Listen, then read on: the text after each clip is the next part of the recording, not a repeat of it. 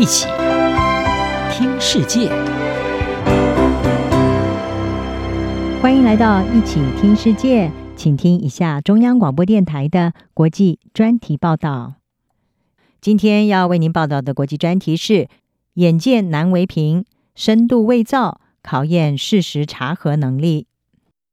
随着人工智慧，也就是 AI 技术越来越强大，机械学习能力不断的突破。深度学习，也就是 deep learning，再加上伪造 fake，造就出了深度伪造 deep fake。而聊天机器人散布谎言、换脸应用程式制作色情影片、复制声音来进行诈骗等等事件，可以说已经层出不穷。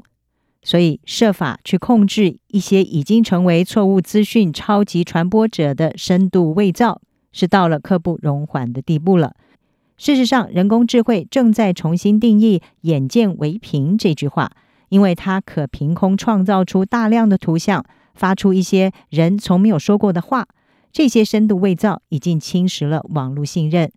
中国最近通过广泛的规则来监管深度伪造，但是大部分的国家还正在努力要跟上快速发展的伪造技术。因为担心监管可能会阻碍创新，或者是被滥用来限制言论自由。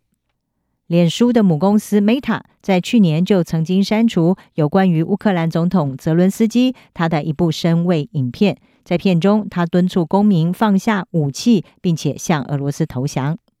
由于制造人工智慧合成的文本、音讯和影片没有任何障碍。因此，在身份盗窃、金融诈骗，还有损害声誉方面被滥用的可能性，已经引发全球警报。美国政治风险咨询公司欧亚集团就指出，人工智慧工具是大规模破坏武器。欧亚集团在一份报告中警告说，人工智慧技术的进步将会侵蚀社会信任，赋予煽动者和威权主义者权力，并且扰乱企业和市场。而深度伪造、脸部辨识和语音合成软体的进步，会使得对一个人的肖像控制权成了过去的遗物。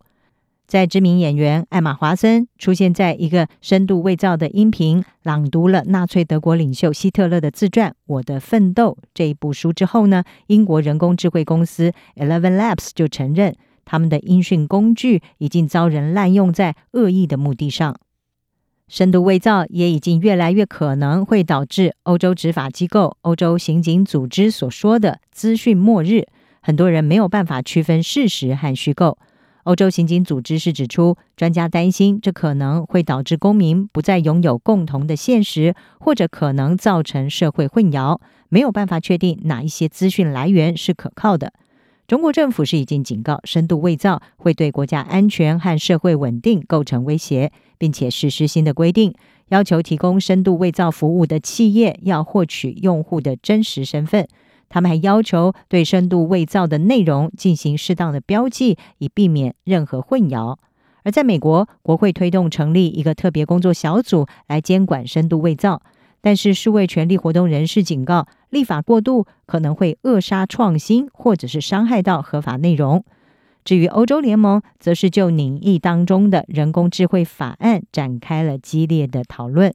这项欧盟希望能够在今年通过的法律，会要求使用者披露深度伪造。但是呢，很多人担心，如果这个立法不涵盖创意或者是讽刺的内容，可能它只是成为一个毫无效率的工具。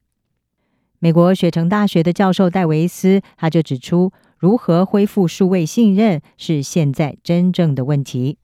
他说，检测工具正在创建，而且来得相对较快，但是呢，身位技术的发展速度可能更快。就像网络安全一样，我们永远没有办法解决这个问题，只能希望跟上。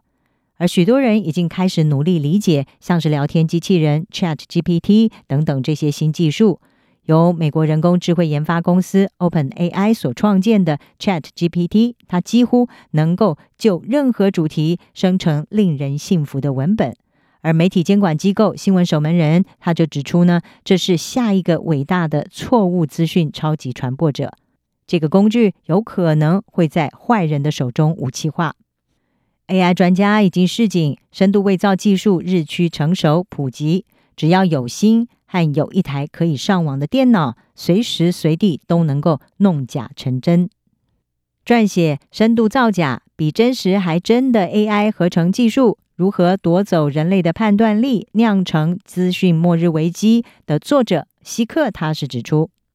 深度伪造不只能够换掉人的外表，更在无形当中会改造人的大脑，人人都可能成为诈骗、抹黑、攻击的受害者，而加害者还能够将罪行通通的都推给 AI。但是呢，希克也指出，深度伪造并不可怕，可怕的是毫无准备。为了更有效对抗资讯末日，了解现况就是第一步。以上专题由杨明娟编辑，还清清播报。谢谢您的收听。